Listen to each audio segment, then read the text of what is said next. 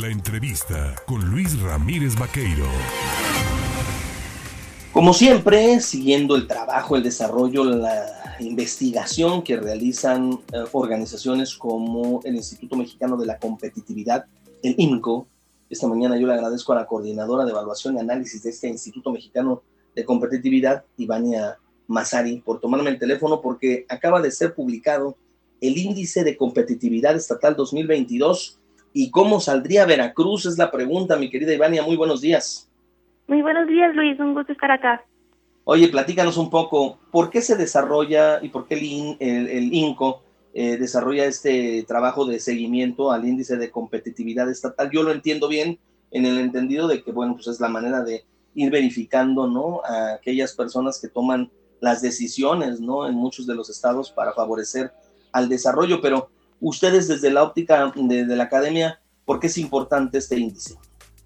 Pues más que nada es una herramienta. Lo que nosotros hacemos es medir 10 temas importantes para la competitividad que van desde la seguridad, el medio ambiente, cómo están los temas económicos, de infraestructura de los estados, etcétera.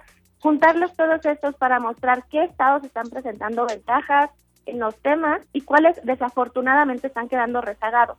También esto para poder dar seguimiento año con año. Este estudio se publica de forma anual, lo que permite dar este la evaluación y ver en qué indicadores está avanzando y en cuáles desafortunadamente siguen siendo focos rojos para las distintas entidades. Al final de cuentas, nosotros lo que estamos midiendo es qué tan competitivas son las, las entidades, qué capacidades tienen para generar y atraer talento, que es este capital humano fundamental, y la inversión.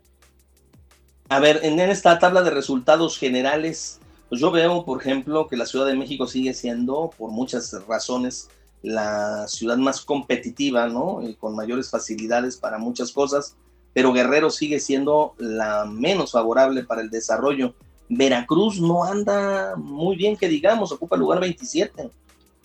Sí, Veracruz justo ocupa ya está solamente por encima de las entidades con baja competitividad, por lo cual sí deberíamos de estar enfocados en exigir qué es lo que está pasando en estos indicadores, en estos estudios. Ahorita entramos un poquito más a profundidad, pero podemos ver una boleta de con todos los temas, los 72 indicadores que son cifras duras, públicas, de seguimiento, donde se puede ver cuáles son esos focos rojos y también cuáles son los temas que tiene ya muy fortalecido el Estado.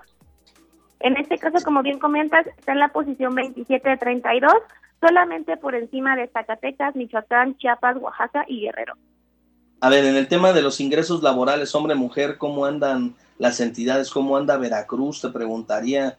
Eh, en el tema de eh, la innovación, ¿cómo anda también Veracruz en comparación con otras entidades?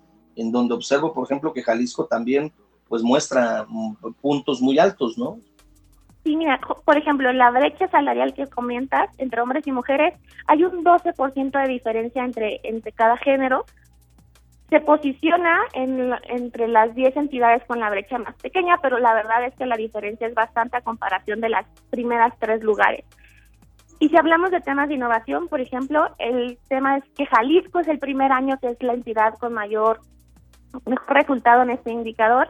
Sin embargo, en el caso de Veracruz, le está perjudicando mucho el tema de la complejidad de su economía no es muy alta, es decir, los sectores que se están desarrollando ahí muchas veces no están enfocados a valores o generar valor este, alto de su economía, además de que la generación de patentes, este conocimiento necesario para el desarrollo es bajo en el estado. De hecho, de los 32 estados se posicionó en el lugar 28. Estamos hablando de que en el, por ejemplo, en el rango de los ingresos, eh, Veracruz anda por eh, ingreso mensual por debajo de los 6.250 pesos. Entre hombres y mujeres la diferencia es de 12%. Veracruz está para trabajadores de tiempo completo un salario promedio de 7.102 pesos. Entre los 32 municipios, de, perdón, estados, lo que tenemos es una posición aproximada de 25. Es decir, hay 24 estados que ganan más un trabajador que en Veracruz. A ver, también entiendo que aquí se va midiendo el tema de la informalidad y las facilidades que el Estado da, pues para garantizarle a los empresarios el poder instalarse de manera correcta, eh, brindar, pues como debe de ser, ¿no? Su desarrollo en una sociedad. También, eh, decías tú, el talento, medido en función pues de patentes y todo esto. Aquí tenemos la Universidad Veracruzana y otras instituciones de educación superior, pero ¿qué nos reportan eh, ingresos por ello?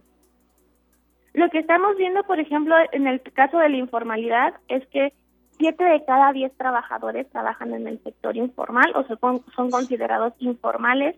Y en el caso de la población que está generando, es población con educación superior de 25 años o más, el Estado solo cuenta con el 20% de esta participación de, de, población. Entonces, sí. son temas, sobre todo la informalidad, es el tema rojo de la entidad por lo alto que es esta, lo cual quiere decir que bastantes trabajadores no tienen prestaciones o son vulnerables al tema de su trabajo. Bien, ¿dónde podemos consultar toda esta información que entiendo sirve de mucho para quienes pues van llevando el tema de las planeaciones, las programaciones, las presupuestaciones, no solo de gobierno para generar políticas públicas viables, sino también para quienes están en las empresas y que puedan tener un panorama mucho mejor. Sí, incluso te diría que es un tema para poder exigir, saber cómo va nuestra entidad y poder poner los focos rojos y decir, ¿saben qué? Ustedes que toman las decisiones, quiero saber cómo estamos viendo en el tema de agua, en el tema de recursos públicos, etcétera, todo esto está disponible, todas nuestras boletas, toda la información, además de nuestro reporte en nuestro sitio de internet www.info.org.mx. Perfecto, pues Ivania eh, Masari, yo te agradezco en coordinadora de evaluación y análisis del Instituto Mexicano de la Competitividad el poder conversar con el auditorio en el estado de Veracruz, darnos luz sobre este índice anual de competitividad estatal 2022 eh, y bueno, pues eh, lo adentraremos, lo revisaremos a mayor profundidad y sobre todo pues divulgarlo, ¿no? Que la gente lo conozca para que se acerque y, tenga, como bien decías tú, un instrumento, una herramienta pues de exigencia para la autoridad, pero también pues para ir mm, planeando hacia dónde debemos de ir transitando en estos momentos tan complicados, tanto para la economía como para muchos otros ámbitos, ¿no? Así es. Igual invitarlos a que nos sigan en nuestras redes sociales donde pueden ver incluso más material. Muchísimas gracias. Un abrazo. Un abrazo. Gracias, es Ivania Mazari.